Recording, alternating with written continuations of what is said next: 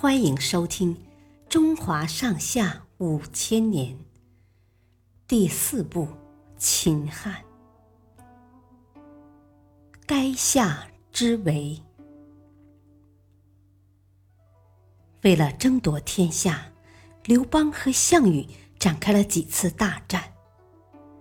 刘邦的军队越打越强，手下的人才越来越多，而项羽。却因为刚愎自用，逐渐陷入了孤立无援的境地。公元前二零二年，刘邦觉得时机已到，就向项羽发起了猛烈的进攻。当年年底，汉军将楚军围困在垓下。夜里，楚营周围唱起了楚地的歌谣。项羽大惊失色。难道汉军把楚地都占领了吗？不然，为什么会有这么多楚人唱歌呢？士兵们听到家乡的歌曲，更是觉得伤心，完全丧失了斗志。原来，这是张良让汉军唱楚歌。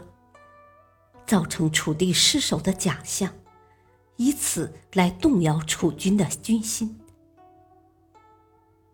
不甘就这样兵败的项羽，率领剩下的八百士兵，从南面突出重围，纵马奔逃。刘邦命令灌婴率领五千骑兵追击。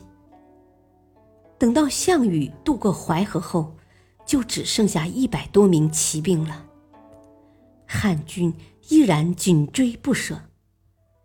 项羽迷了路，被汉军追上，一阵冲杀过后，项羽手下的人又少了一半多。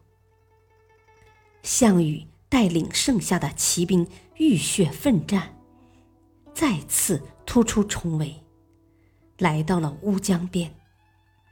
乌江的亭长划着一条小船。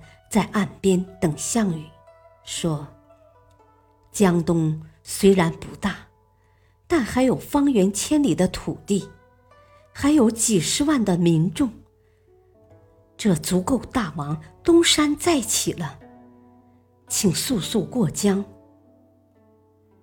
项羽苦笑着说：“我有什么脸面见江东父老？”说完。就拔剑自刎了，一代霸王就此陨落，真是可悲可叹。谢谢收听，